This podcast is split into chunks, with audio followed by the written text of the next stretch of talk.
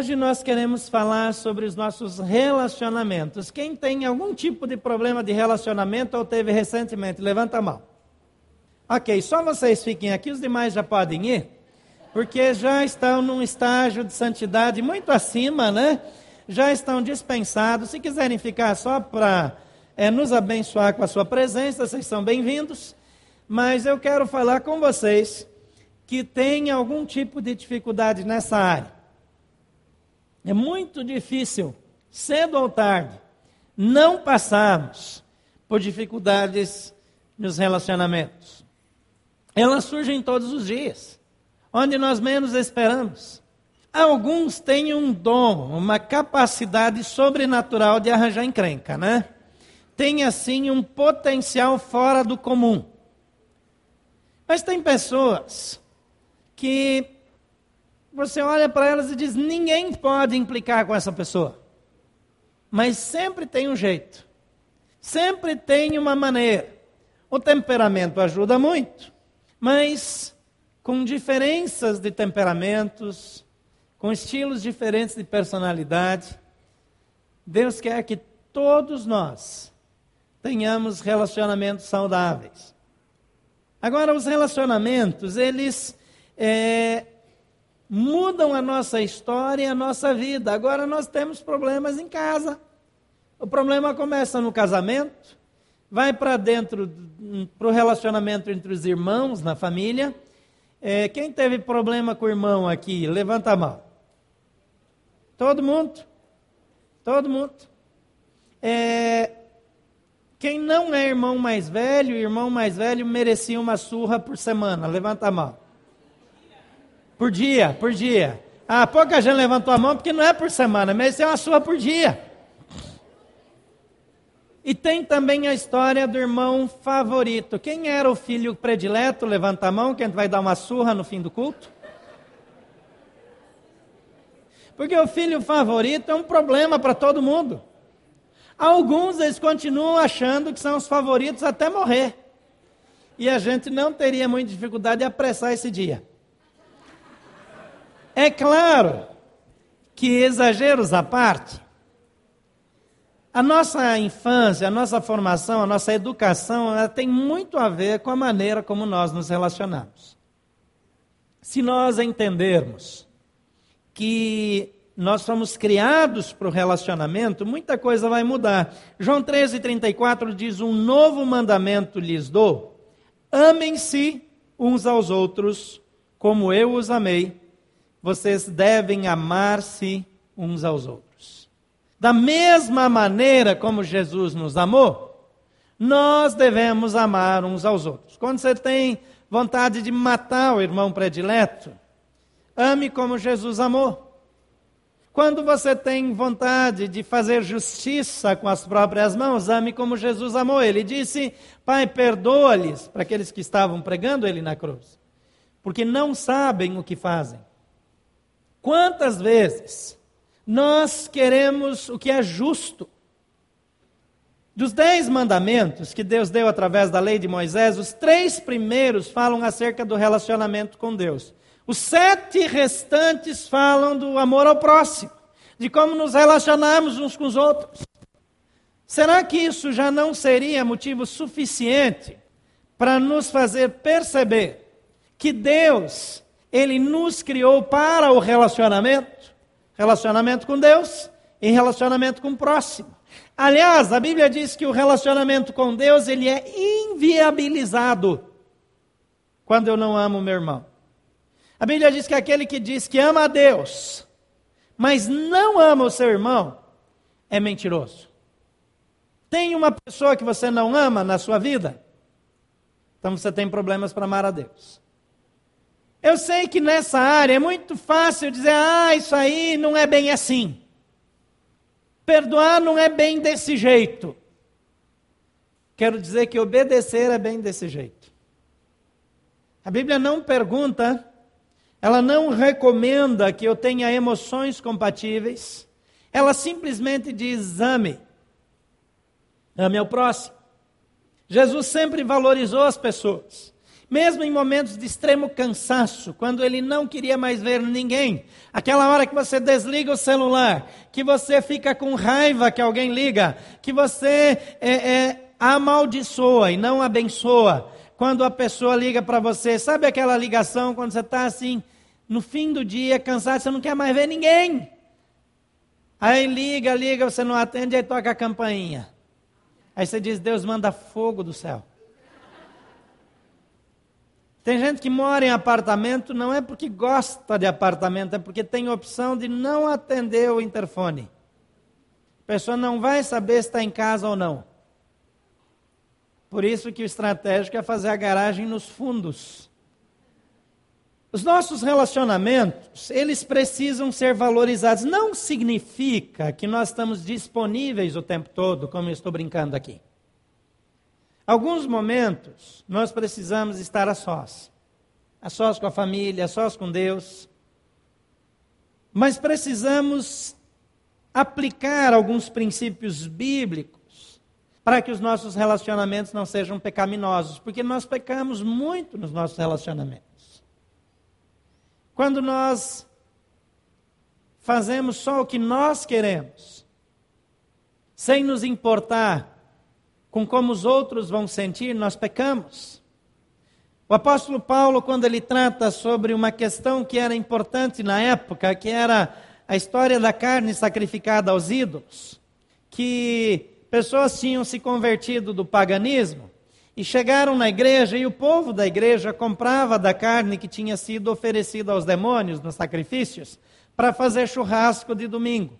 Porque a picanha do açougue do sacerdote lá, a pagão, era mais barata que a carne do açougue. Não é bem assim, né? Mas aquela carne era vendida por um preço menor, às vezes até com uma qualidade superior. E as pessoas compravam livremente. Mas as pessoas que vieram daquela prática, daquelas oferendas, elas se escandalizavam. E Paulo diz que se alguém vai se escandalizar por causa da minha carne, é melhor eu cometer um outro pecado que é virar vegetariano. Tem algum vegetariano aqui? Levante a mão. Mais alguém? Ninguém? Glória a Deus, só gente santa nesse lugar. Deus abençoe e te preserve, carnívoro. Eu sou vegetariano, eu confesso, mas eu prefiro vegetal é, é, depois que ele é sintetizado e transformado em carne. O boi come o pasto, o pasto vira carne, eu como o boi. Não tem nenhum problema se você é vegetariano, desde que você não faça disso, é, não levante uma bandeira sobre isso, né? Como se alguém que come carne tem problema. É, agora, é, Paulo diz que é melhor só comer vegetal do que levar alguém a pecar porque eu como carne.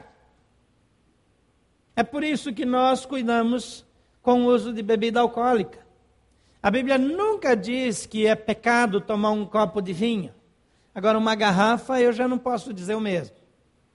Agora, alguns de nós fazem isso em detrimento da consciência do outro.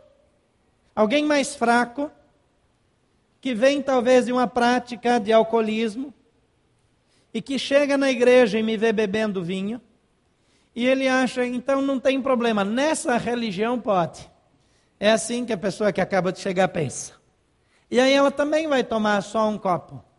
Mas o que normalmente acontece é que ela não consegue parar tão cedo.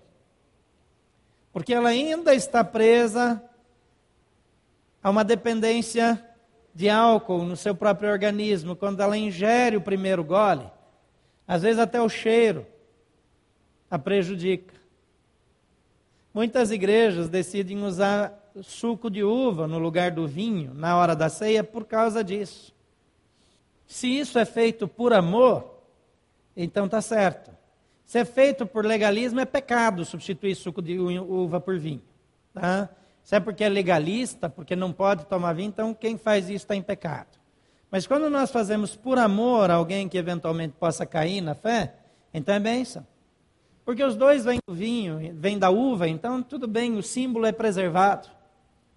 Agora é muito importante lembrar que o amor às pessoas deve sempre fazer parte da nossa postura. Antes de fazer alguma coisa, você vai fazer o aniversário. Então pensa direito o que é que você vai servir no seu aniversário, por amor às pessoas. Você vai fazer uma festa. Eu fui em casamentos já na minha vida que eu precisei ir embora para não pecar. Porque depois da festa de casa, primeiro um culto bonito, abençoado. Aí eu lembro de uma situação onde eu falei tão bem do testemunho dos noivos. E recomendei o testemunho deles, depois eu morri de raiva, porque eu me arrependi à morte. Porque eles deram tanto mau testemunho na festa do casamento, que era melhor eu não ter dito nada. Porque alguém ia olhar para eles e ainda dizer: então isso aí está tudo certo. Porque botaram uma banda a tocar um tipo de música com umas letras indecentes e promoveram um baile tão indecente eu não tinha mais oportunidade de falar, eu fui embora. Mas eu pequei naquela noite. Pequei por ter recomendado eles como bom testemunho, que não, não seriam dali alguns minutos. A Bíblia diz que o precipitado peca e eu fui precipitado. E pequei também, porque quando eu cheguei lá, eu vi que lá, em vez de eu orar por eles, eu tenho pecado. É, os meus sentimentos, as minhas emoções foram pecaminosas. E eu saí para pedir perdão, primeiro tive que me consertar com Deus, para depois ensinar. E só consegui falar com eles bem depois para explicar por que, que não deveria ser assim o bom testemunho cristão. Então, se você vai fazer uma festa, pensa no assunto. Se você vai se vestir, escolher a roupa, pensa no próximo. Se você vai é, é, se portar, vai responder alguma coisa para alguém, vai abordar alguém, pense no próximo. Algumas dicas para purificação dos relacionamentos. Preencha aí no seu esboço. Em primeiro lugar, reconheça as suas falhas e promova os ajustes. Você vai falhar contra as pessoas. Vai falhar. Nós vamos errar. Quantos pais tem aqui? Levante a mão, pais e mães, né? Deixa eu dar uma notícia para você. Você ou já traumatizou ou vai traumatizar seu filho. Não tem jeito. Não tem como. Todos nós erramos. Nós causamos impacto. Reconhecer as falhas é um processo importante para ajudar a promover a cura nas pessoas que nós marcamos, mas também em nós. Por mais que nós nos esforcemos, e o esforço é válido, é importante, nós vamos falhar. Em Mateus 5, 23, 24, dá o tom do quão importante para Deus é o relacionamento. Diz assim, Jesus falando: Portanto, se você estiver apresentando a sua oferta diante do altar, e ali lembrar que o seu irmão tem algo contra você, deixe sua oferta ali diante do altar e vá primeiro reconciliar-se com seu irmão. Depois volte e apresente a sua oferta. Sabe o que, é que está aqui no bojo dessa mensagem? Que Deus valoriza tanto seu relacionamento interpessoal, que você não tem condições nem de adorá-lo se não cuidar do próximo. Havia uma diferença interessante entre a oferta de Caim e Abel. A Bíblia vai dizer depois que Abel deu a oferta com a intenção correta. Tanto que quando a oferta de Caim não foi aceita, ele mata o seu irmão ele elimina a concorrência. Só eu e meu irmão estamos dando oferta. Se Deus não quer aceitar a minha, eu vou acabar com a com outro ofertante, eu quero ver de quem ele vai receber a oferta agora. Não quer a minha, não vai ter nenhuma. Deus está dizendo aqui, por meio de seu filho, o Pai está dizendo por meio de seu filho, Jesus é Deus também. Ele está dizendo para mim e para você que mais importante antes de ofertar, eu preciso consertar relacionamentos. Eu adoro a Deus com relacionamentos restaurados. Eu adoro a Deus com a prática do amor entre os irmãos. E quando eu negligencio isso, eu perco meu tempo tentando adorar. Numa palavra para os maridos, a Bíblia diz: não tratem as esposas com amargura para que as suas orações não sejam interrompidas. Tem dois sentidos isso. Primeiro, que quando eu estou amargurado contra alguém, eu fico sem vontade de orar. Já aconteceu com você? Você não quer nem orar. Mas tem um outro aspecto também que, mesmo que orar, não vai acontecer nada. Porque está querendo ser espiritual na oração, mas está tratando mal a esposa dentro de casa. É interessante que não fala nada para a esposa, eu não sei porquê. Eu tenho a impressão que ali o autor estava afetado pela pressão do sindicato. Acho que faltou alguma coisa ali. Na prática, brincadeiras à parte, nós precisamos cuidar dos nossos relacionamentos interpessoais para que seja viabilizada uma vida de oração saudável. Então reconheça as falhas e promova os ajustes e rápido. Rápido. Tão rápido que a Bíblia diz: antes de ofertar, volta e conserta. Você lembra de alguém que tem problema com você, que você sabe que tem problema com você? Quem sabe de alguém que tem problema consigo? Levante a mão, só para eu saber. Você sabe que outra pessoa, não é nem que você não tenha problema com ela, você sabe que outra pessoa tem problema com você. Levanta a mão. Tem bastante gente. Quem tem problema com pelo menos uma pessoa? Levanta a mão. Tem dificuldade, é difícil de engolir. Opa, aumentou. Parece que essa mensagem do Novo Testamento está bem atual hoje. Nós precisamos disso. Precisamos reavaliar e rápido. Talvez você já precisa colocar aí nessa fichinha o compromisso de procurar essa pessoa. Porque a Bíblia manda resolver. A segunda coisa aqui é perdoe aqueles que o feriram. Talvez quando o outro tem problema com você, talvez é porque você feriu o outro. Deixa eu dizer uma coisa. Talvez você vai dizer, mas eu não fiz nada. A pessoa é louca mesmo. Às vezes, mesmo sem dar conta, nós ferimos alguém. Teve uma pessoa numa igreja que eu pastoreei, há anos atrás, que quase toda semana eu precisava pedir perdão para ela. Quase toda semana. E precisava pedir perdão, em parte, porque ela é uma pessoa adoecida nas suas emoções. E tudo que eu dizia, ela supunha que era uma mensagem direta para ela. Eu fiz um compromisso com Deus no começo do meu ministério de nunca mandar recado indireto para alguém. Se um dia você achar que eu estou mandando um recado para você, você está enganado. Porque você não tenha dúvida que se eu tiver alguma coisa para dizer, você vai saber. vou falar diretamente para você. Você nem se iluda. Se você suspeitar que eu não estou falando tudo, você se enganou. Porque eu não tenho nenhuma dificuldade de dizer para você o que eu penso. Nunca. E se tiver dificuldade, é aí mesmo que eu vou procurar. Agora, isso não significa que eu não vou ferir alguém falando, porque de repente até serviu. De repente foi a história e é impossível a pessoa acreditar que não foi intencional. E se a pessoa ficou ferida, eu preciso pedir perdão. Eu preciso voltar atrás. Casamentos têm acabado porque um dos dois não consegue voltar atrás. Querido, você tem que pedir perdão se a pessoa se sentiu ofendida, não só se você quis ofender. Porque há uma distância entre o que eu quero comunicar e o que a pessoa recebe. Há uma distância enorme.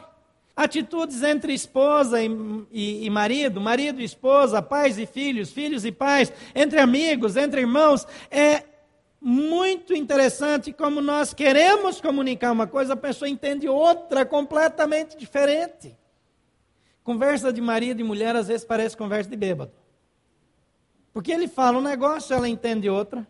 Aí ela responde uma coisa, ele entende outra. E aí vira aquele balaio de gato. Virou uma confusão só. E aí ninguém se entende. Eu preciso aprender a descobrir como a pessoa me ouve. E não só o que eu quero comunicar. A comunicação é uma arte, é muito importante me fazer entender. Até os grandes comunicadores têm problemas de relacionamento, porque eles são bons para comunicar em público, para falar para grupos, mas não sabem falar com a esposa, não sabem falar com o marido, não sabem falar com o irmão. Mas eu preciso também tomar a decisão intencional de perdoar quem me feriu. Ah, mas ele não merece ser perdoado. Deixa eu dizer uma coisa. Você também não merece. Diga assim: eu não mereço o perdão que Jesus me oferece. Ou você acha que merece? Você fez por merecer? Claro que não. Então a minha decisão de perdoar, ela precisa ser imediata, imediata após a ofensa. Não tem nada a ver com emoções, não importa, eu não tenho vontade de perdoar. Eu digo, Senhor, eu não tenho vontade de perdoar. Na verdade, eu tenho vontade de amaldiçoar. Se eu tivesse o seu poder, eu matava essa pessoa. Mas, porque a tua palavra diz, e eu quero obedecer, eu declaro que eu perdoo. E aí você já emenda uma outra oração. Por favor, alinha as minhas emoções, as minhas decisões. Porque eu tomo uma decisão de obedecer. Eu escolho obedecer. E eu digo, Senhor, o meu coração, as minhas emoções não querem fazer isso. É diferente de fazer um teatrinho para enganar Deus que Deus sabe o que nós sentimos. Deus conhece o nosso coração. Então eu digo, Senhor, aquele troglodita, daquele ex-marido, que traiu, que mentiu, que fez tudo aquilo, que eu quero que tenha um tumor maligno e que morra em 15 anos sofrendo muito,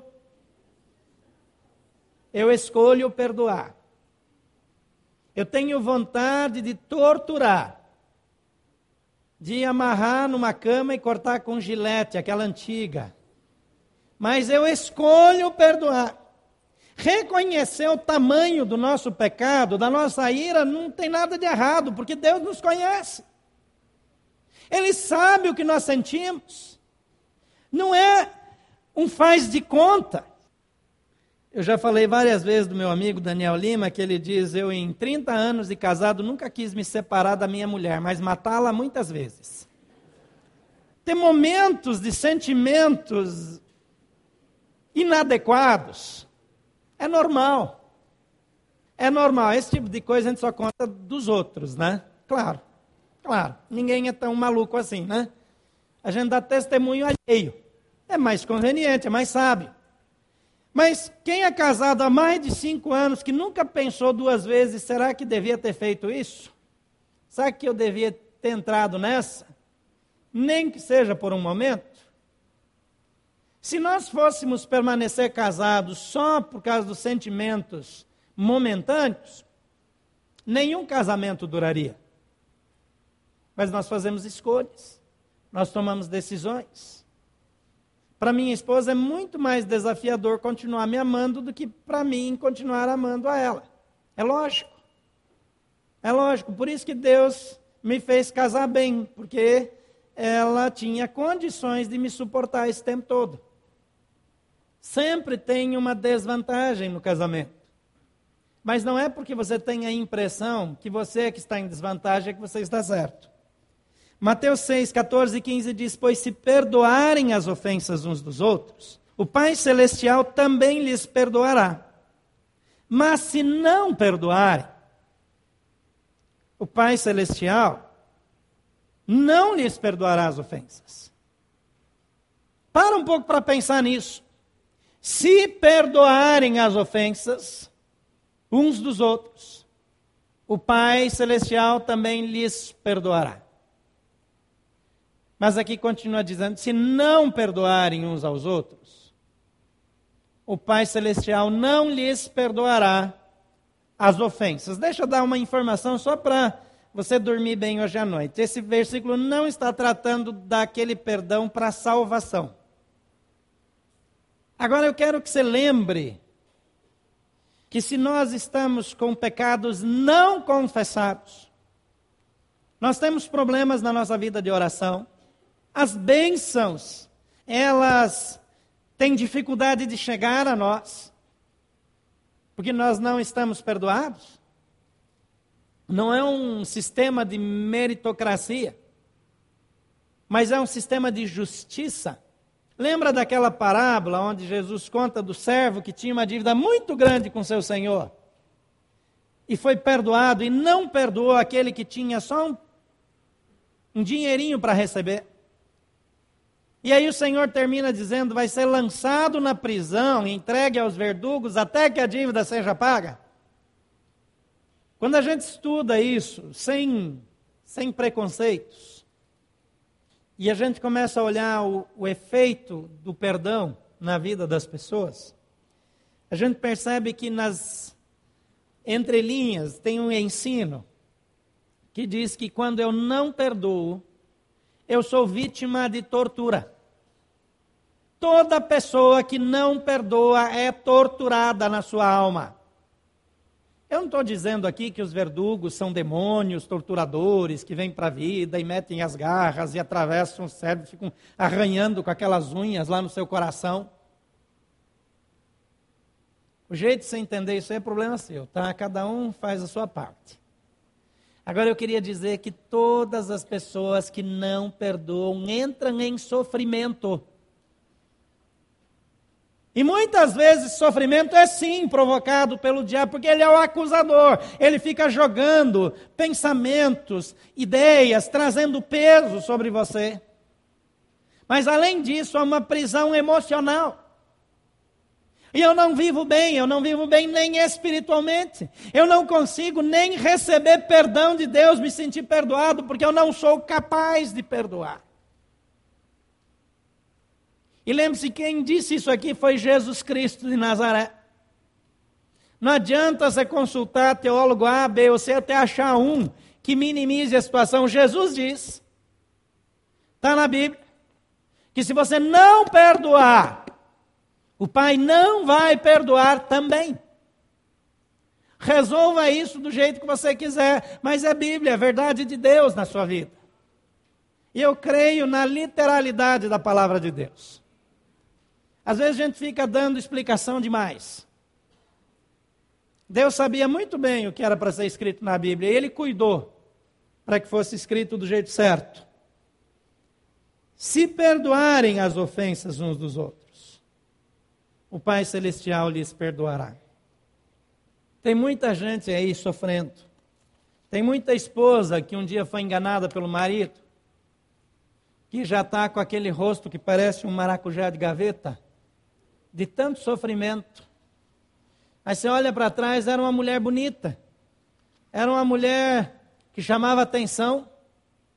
Aí de repente virou num Deus nos acuda, num negócio desesperador. Porque a tristeza, ela degenera. Não tem cosmético que corrija. Não tem tratamento moderno que arrume. Não tem plástica que melhore a feiura da alma. O salmista diz que o coração alegre dá formosura para o rosto.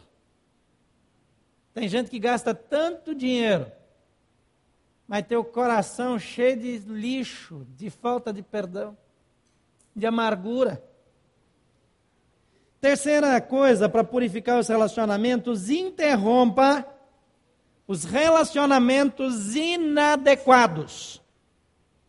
Porque tem coisa que faz mal, tem coisa que prejudica. Quem anda com gente que não deve andar, faz coisa que não deve fazer. Deixa eu dar alguns exemplos de relacionamentos inadequados. Você é casado, é casada, e tem uma amizade que, normalmente do sexo oposto, que é tão importante para você, tão significativo, que você precisa falar com essa pessoa todos os dias. É um relacionamento inadequado. Você diz, não, mas é só amizade, é conversa. Você pode estar se enganando a si mesmo. Você está no caminho da desgraça. Está no rumo da encrenca. Vai arrumar confusão. Homem casado não tem que ser amigo íntimo de mulher nenhuma que não seja sua esposa. Intimidade é para o casamento. Abrir as coisas do coração são dentro do casamento. Você precisa abrir para alguém, conheça um homem de Deus, maduro, Se você é homem, e fale com ele. Mulher, uma mulher de Deus madura e fale com ela. Mas tem coisas que fazem parte só do círculo de intimidade do casamento. É para mais ninguém. Então não fica de nhenhenhé, de nheco-nheco, não fica com essas conversinhas de corredor. Não dá desculpa. A safadeza já está plantada no coração. A carne não melhora, o hormônio não se converte, não aceita Jesus. Não se santifica. Quem brinca com fogo vai se ferir. Relacionamentos inadequados são também aqueles que interferem no relacionamento da sua família e no seu relacionamento com Deus. Talvez é a turma do futebol. Talvez é a turma de alguma atividade aí. Mas eles estão antes do seu relacionamento com Deus, antes do seu relacionamento com a esposa, com o marido, com os filhos, porque daquele compromisso você não abre mão. Querido, depois de Deus não tem ninguém mais importante que a sua esposa, que seu marido e que seus filhos. Se a sua agenda não é, consegue enquadrar esses relacionamentos, precisa mudar tudo. Talvez precise ganhar menos. Talvez precisa ser menos saudável. Talvez precisa morrer um ano ou dois mais cedo. Eu estou aprendendo o valor dos exercícios físicos, né? Porque eu abandonei por muitos anos. Mas tem muito amigo meu que morreu no, correndo, teve parada cardíaca. Pelo menos alguns, né? Jogando. Deus é que vai determinar o tempo da sua vida. É responsável sim para cuidar bem do seu corpo e ter saúde, porque Deus te deu responsabilidade sobre isso. Mas não bota isso na frente da sua família. Não coloca isso na frente do seu casamento. Não coloca isso antes dos seus filhos. Não valorize isso mais do que o amor com que você deve amar o seu próximo. 1 Coríntios 15, 33 diz também: Não se deixem enganar, as más companhias corrompem os bons costumes. Se você tem um amigo, uma amiga, se você faz parte de um grupo que faz coisas erradas, cedo ou tarde você vai fazer também. Se você está muito ali, você se deixa influenciar. Eu já dei várias vezes o exemplo de uma novela que a TV Manchete lançou há muitos anos atrás, chamada Pantanal, que mostrou nu feminino frontal pela primeira vez na televisão brasileira em horário nobre. Era um escândalo.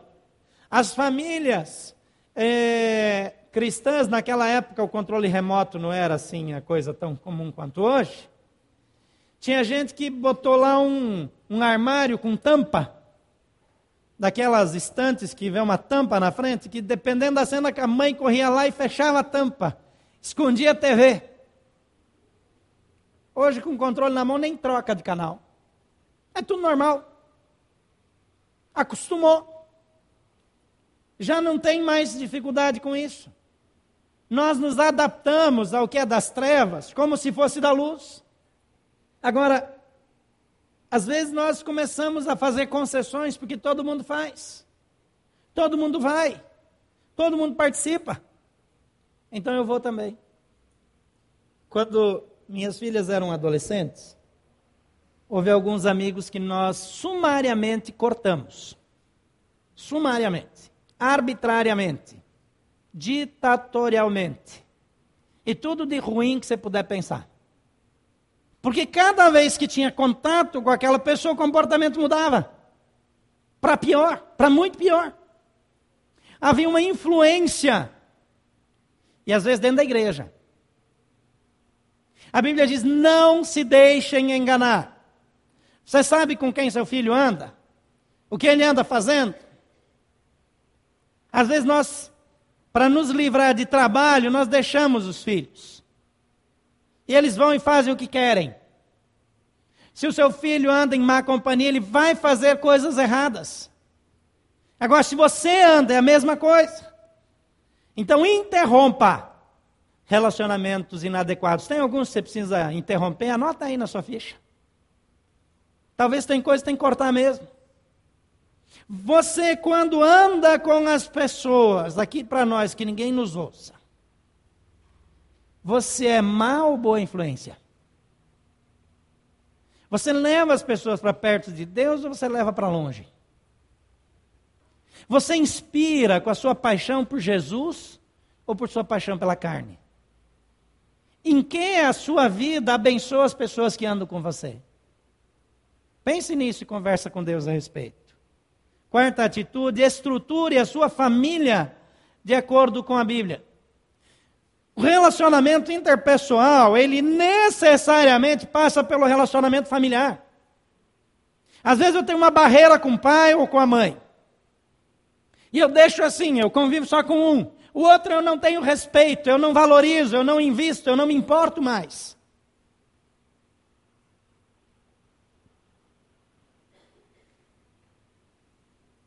O que, é que a Bíblia diz? Efésios 5, 23, 24 diz: Pois o marido é o cabeça da mulher, como Cristo é o cabeça da igreja, que é o seu corpo, do qual ele é o Salvador. Assim como a igreja está sujeita a Cristo, também as mulheres estejam sujeitas em tudo a seus maridos. Eu fui ajudar uma igreja na, durante a semana, lá em Santa Catarina, e ouvi de alguém um comentário sobre como ajudar a influenciar um determinado líder da igreja.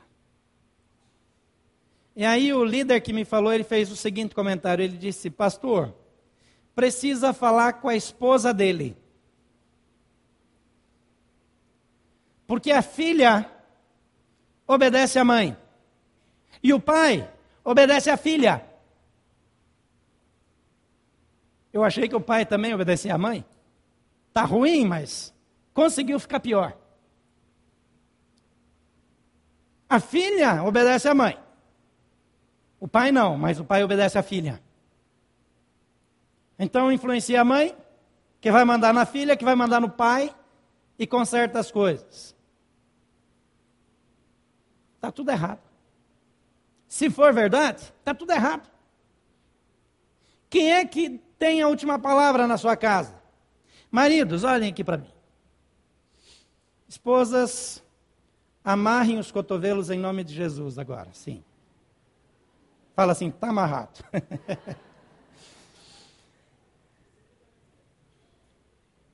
Você é o líder da casa.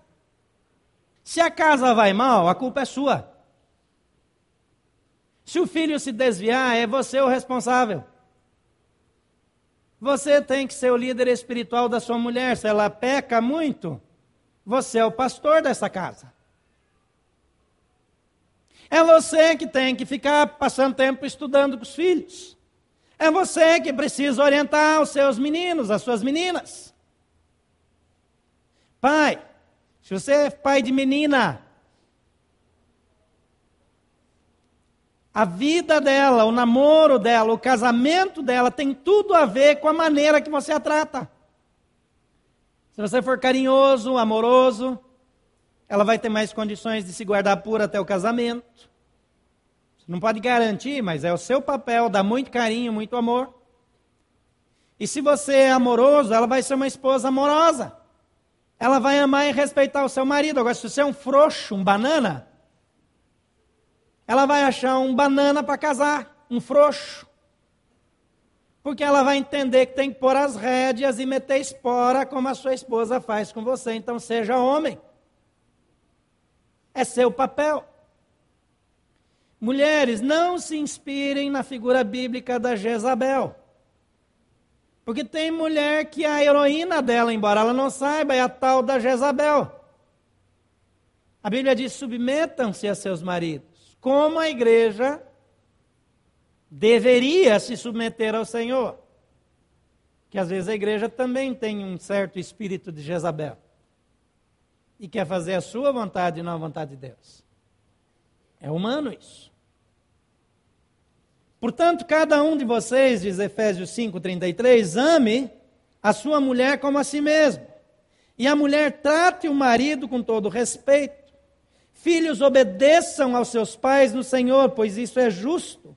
Honra a teu pai e tua mãe, esse é o primeiro mandamento com promessa, para que tudo te corra bem e tenhas vida longa sobre a terra. Você vê quanto menino e quanta menina morrem por aí em acidentes de carro? drogados, alcoolizados, são obedientes aos pais? É claro que não.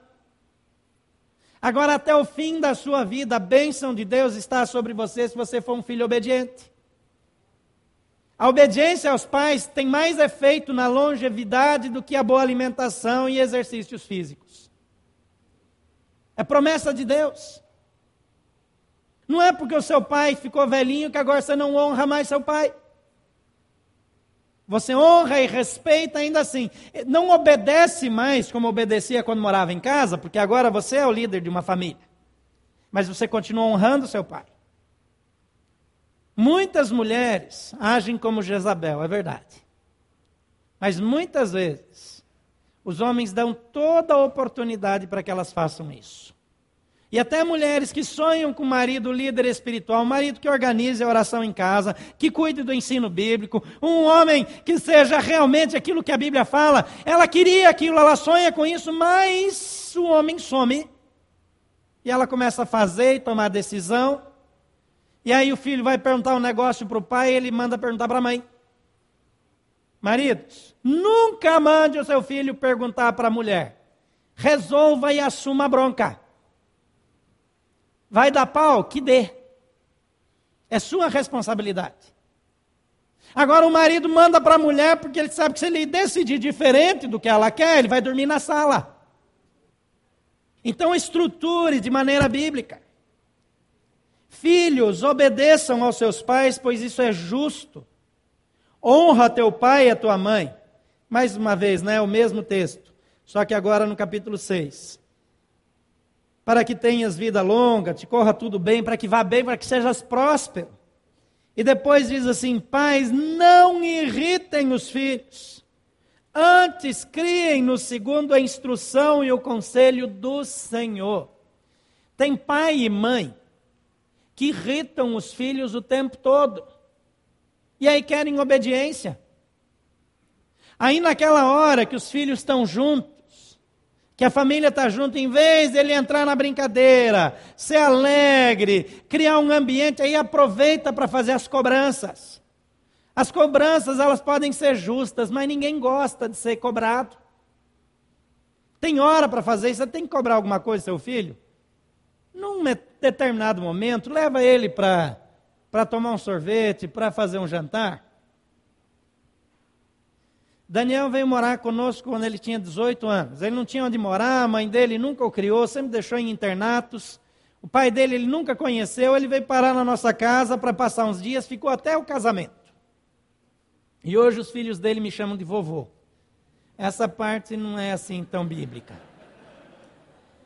Agora, chegou um dia que ele estava se sentindo tão em casa, que ele estava desrespeitando a minha esposa. E ele não acatava mais, ele estava fechado. Então eu marquei uma pescaria e chamei só ele. E aí passamos lá um tempo, eu não lembro se a gente pegou algum peixe, mas a gente conversou demais. O dia que a gente voltou para casa, o comportamento dele era outro. Era outra forma de agir. Eu tinha a opção de afogá-lo no lago, mas essa não precisei usar. Às vezes, nós queremos resolver na hora do almoço naquela refeição, que é a única que está todo mundo junto. Na hora que está todo mundo fazendo alguma atividade, guarda a sua memória do que tem que ser corrigido para depois, em nome de Jesus. Em o nome de Jesus. Porque senão você destrói a alegria do convívio familiar. Estruture de forma bíblica a sua casa e você vai ser feliz. E por último, avalie e ajuste seus relacionamentos na família de Deus. Porque a igreja não é invenção de homens, gente.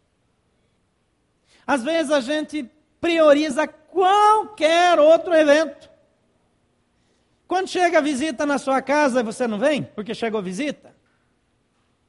Quer dizer que seus amigos não sabem que você é cristão, que você tem um compromisso fixo? Chega um parente, você não vem, aí fica um mês, se, vem a sogra, então só Jesus na causa. Aliás, esse negócio de sogra é maldade, né? Sempre tem história maldosa sobre sogra. Eu acho que é até pecado, mas já que está em fase de pedir perdão, vou pecar agora para não pecar depois. Deixa eu contar uma história para você. Boba, boba, boba. Diz que o marido, né, querendo ser gentil com a esposa, como bom marido, ele passou pela. Ele ouviu uma mensagem acerca de purificação dos relacionamentos. Ele disse: Eu vou ter que aguentar a minha sogra. A sogra estava doente. Ele disse: Eu vou ajudar minha esposa a cuidar dela. E aí ele vai para o hospital e diz: Olha, vai lá para o cabeleireiro, vai fazer alguma coisa que eu fico aqui cuidando da sua mãe. Ela chegou a ficar muito comovida, né? Vai embora assim, muito empolgada, emocionada, e sai do hospital. Diz, Nossa, está toda feliz com seu marido, mas sempre vem o tentador para dar uma má ideia, né? Então chega o médico, a esposa, a, a sogra estava em um estado grave. Chega o médico e diz: Olha, eu tenho uma notícia muito ruim para dar acerca da sua mãe. Aí ele fala: Não, mas não é minha mãe que está, é minha sogra. Ele diz: Bem, então eu tenho uma notícia muito boa para lhe dar acerca da sua sogra. Não deixemos de reunir-nos como igreja, como é costume de alguns, mas procuremos encorajar-nos uns aos outros, ainda mais quando vocês veem que se aproxima o dia. Qual é a sua prioridade nesse mundo? O jeito de fazer as coisas é através da igreja de Jesus Cristo. Toda hora levanta alguém para dizer que isso é tudo bobagem, é só para tomar dinheiro das pessoas, para controlar a vida dos outros, mas Jesus nos deixou organizados assim, para o nosso bem. Ele mandou os discípulos é, é, plantarem igrejas, fazerem discípulos, e, e essa estrutura, ela não nasceu de homens. É claro que tem coisas de homens nas igrejas, é claro que sim. Mas a igreja pertence a Jesus. Às vezes, como pais, quando os nossos filhos estão estudando para concurso ou para o vestibular, nós vemos agora você não pode mais ter ministério. O que é que eu estou dizendo para meu filho? Mais importante é o dinheiro que você vai ganhar do que as coisas que você faz para o reino. Sabe por que, que a gente diz isso? Porque é assim que a gente pensa. Ao longo da minha vida ministerial, eu vi muita gente passar em concurso, passar em vestibular. Eu nunca vi alguém que, embora estudou para valer, se dedicou para valer, colocou as coisas de Deus, continuou colocando as coisas de Deus em primeiro lugar, que se deu mal. Nunca vi. Aliás, eu vi essa gente entre os primeiros colocados, se destacando. Porque a nossa vida não depende só do nosso esforço, mas da bênção de Deus. E os nossos relacionamentos precisam estar na família de Deus. É por isso que nós valorizamos os grupos familiares, os em casa, os pequenos grupos, o nome não importa. Mas um ambiente de relacionamento saudável. Os jovens já se estruturaram de novo em pequenos grupos, né? Então já estão organizados. Talvez você ache ruim que seu filho vai para um grupo, mas até agora tem mais isso, abençoa, porque é relacionamento na família de Deus. É o lugar certo. Queria que estivesse onde? Na roda do baseado, do crack, da bebedeira, da imoralidade. O lugar para ele estar é com o povo de Deus mesmo. E se ele vai chegar mais tarde no sábado à noite porque está com a família de Deus, glória a Deus que chega mais tarde. Porque o filho que está nas drogas, ele não te dá satisfação nenhuma. Ele não liga para dizer que hora chega. Agora, também não é assim que ele some e não dá notícia, não. Tem que ligar para casa. Você tem que saber onde seu filho anda. Tem que saber com quem ele está, o que, é que está fazendo. Também não é um negócio desandado. Porque senão a igreja vira a desculpa de tudo. Agora, muita gente deixa a igreja porque não gosta de alguém. Eu não gostei do que foi dito. O pastor me chamou de banana domingo de manhã e minha mulher disse ao pastor, falei para ele, agora te chamou de frouxo. Aí vai embora. Vai para outra igreja. Vou mostrar quem manda nessa casa. A primeira atitude de homem é de tonto, né? Porque faz coisa errada.